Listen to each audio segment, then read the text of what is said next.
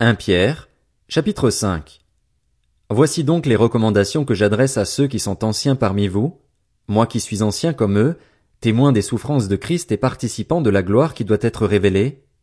Prenez soin du troupeau de Dieu qui est sous votre garde en veillant sur lui non par contrainte, mais de bon gré, selon Dieu. Faites-le non par recherche d'un gain, mais avec dévouement, non en dominant sur ceux qui vous sont confiés, mais en étant les modèles du troupeau. Ainsi, Lorsque le souverain berger apparaîtra, vous recevrez la couronne de gloire qui ne perd jamais son éclat.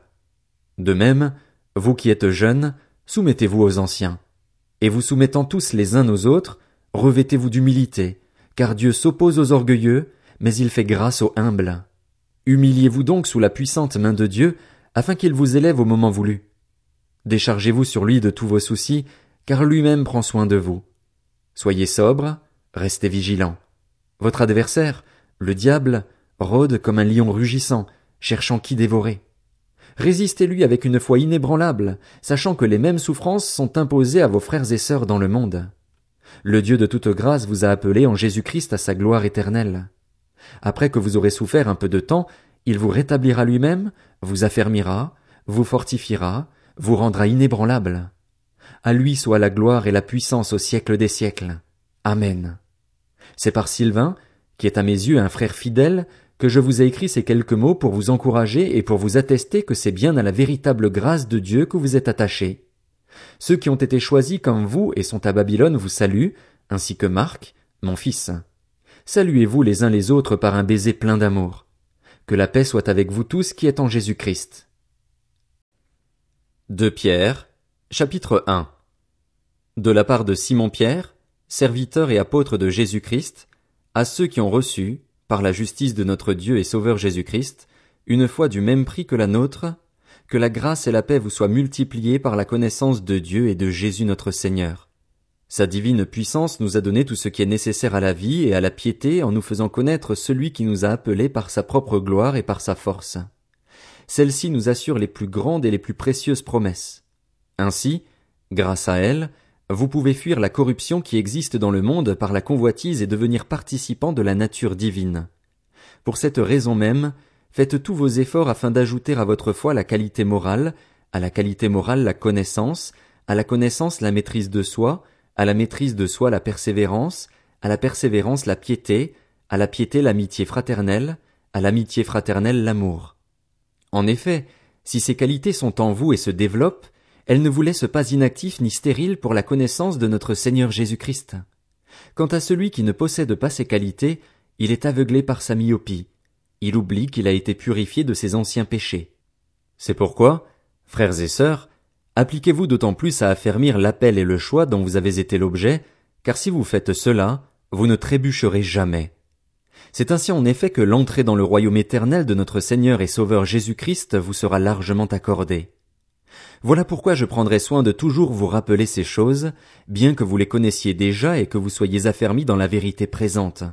Oui, j'estime juste de vous tenir en éveil par mes rappels aussi longtemps que je suis dans cette tente, car je sais que je quitterai bientôt ce corps, comme notre Seigneur Jésus-Christ me l'a fait connaître. Mais je ferai en sorte qu'après mon départ vous puissiez en toute occasion vous souvenir de ces enseignements. En effet, ce n'est pas en suivant des fables habilement conçues que nous vous avons fait connaître la puissante venue de notre Seigneur Jésus-Christ, mais c'est après avoir vu sa majesté de nos propres yeux. Oui, il a reçu de Dieu le Père honneur et gloire quand la gloire magnifique lui a fait entendre une voix qui disait Celui-ci est mon Fils bien-aimé, qui a toute mon approbation. Cette voix, nous l'avons nous-mêmes entendue venir du ciel lorsque nous étions avec lui sur la sainte montagne, et nous considérons comme d'autant plus certaine la parole des prophètes. Vous faites bien de lui prêter attention comme à une lampe qui brille dans un lieu obscur jusqu'à ce que le jour commence à poindre et que l'étoile du matin se lève dans votre cœur. Sachez avant tout qu'aucune prophétie de l'écriture n'est une affaire d'interprétation personnelle, car ce n'est jamais par une volonté d'homme qu'une prophétie a été apportée, mais c'est poussé par le Saint-Esprit que des hommes ont parlé de la part de Dieu. De Pierre, chapitre 2 Cependant, il y a eu parmi le peuple de prétendus prophètes. De même, il y aura parmi vous de prétendus enseignants. Ils introduiront sournoisement des doctrines qui conduisent à la perdition, allant jusqu'à renier le maître qui les a rachetés, et ils attireront ainsi sur eux une ruine soudaine. Beaucoup les suivront dans leur immoralité, et la voie de la vérité sera calomniée à cause d'eux. Dans leur soif de posséder, ils vous exploiteront avec des paroles trompeuses, mais leur condamnation menace depuis longtemps et leur ruine ne tardera pas. En effet, Dieu n'a pas épargné les anges qui ont péché, mais il les a précipités et enchaînés dans l'abîme, là où règnent les ténèbres, pour qu'ils y soient gardés en vue du jugement. Il n'a pas épargné non plus l'ancien monde, bien qu'il ait sauvé huit personnes dont Noé, ce prédicateur de la justice, lorsqu'il a fait venir le déluge sur un monde impie. Par ailleurs, il a condamné à la destruction et réduit en cendres les villes de Sodome et de Gomorre pour les donner en exemple à ceux qui par la suite vivraient dans l'impiété, et il a délivré Lot le juste, qui était profondément attristé de la conduite immorale de ces hommes débauchés. Ce juste, qui habitait au milieu d'eux, tourmentait en effet jour après jour son âme juste à cause de ce qu'il voyait et entendait de leurs agissements criminels. Ainsi donc, le Seigneur sait délivrer de l'épreuve les hommes pieux et garder les injustes pour le jour du jugement où ils seront punis. C'est le cas notamment de ceux qui, dans un désir d'impureté, courent après les plaisirs de la chair et méprisent toute autorité.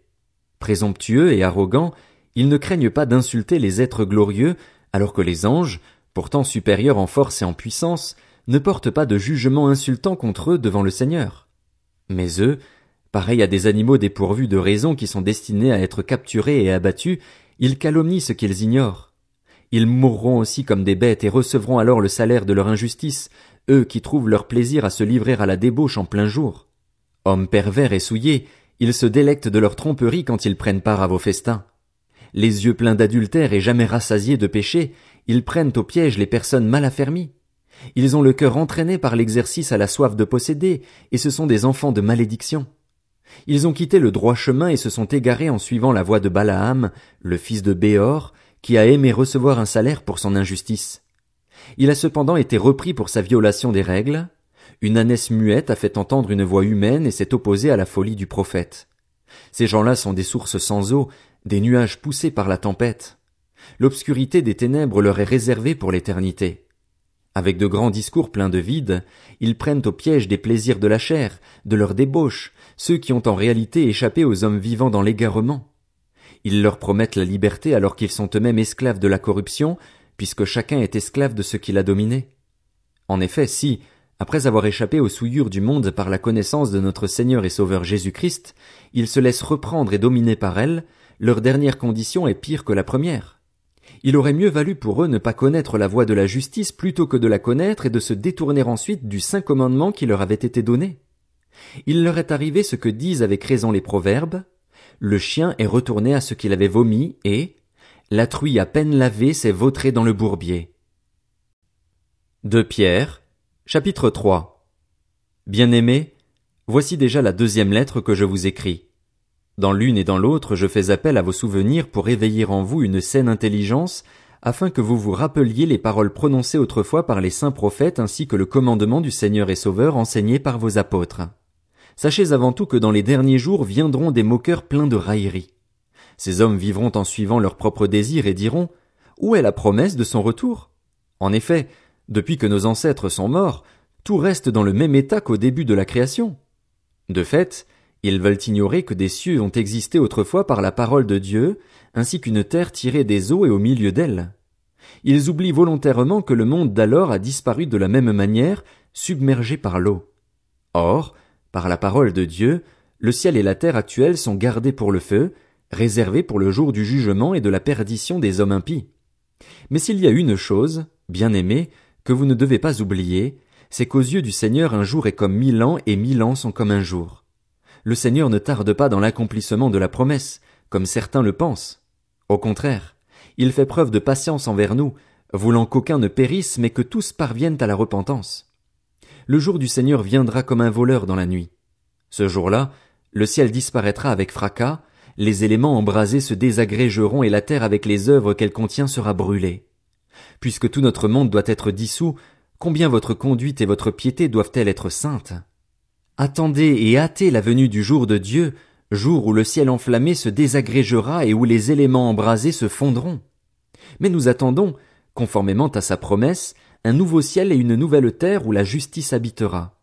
C'est pourquoi, bien-aimés, dans cette attente, faites tous vos efforts pour qu'il vous trouve sans tache et irréprochable dans la paix. Considérez bien que la patience de notre Seigneur est votre salut. Notre bien-aimé frère Paul vous l'a aussi écrit, conformément à la sagesse qui lui a été donnée. C'est ce qu'il fait dans toutes les lettres où il parle de ces choses. Il s'y trouve certes des points difficiles à comprendre, et les personnes ignorantes et mal affermies en tordent le sens, comme elles le font des autres écritures, pour leur propre ruine. Bien-aimés, vous voilà avertis. Tenez-vous donc sur vos gardes, de peur qu'entraînés par l'égarement des impies vous ne perdiez la ferme position qui est la vôtre. Mais grandissez dans la grâce et dans la connaissance de notre Seigneur et Sauveur Jésus-Christ. À lui soit la gloire, maintenant et pour l'éternité. Amen.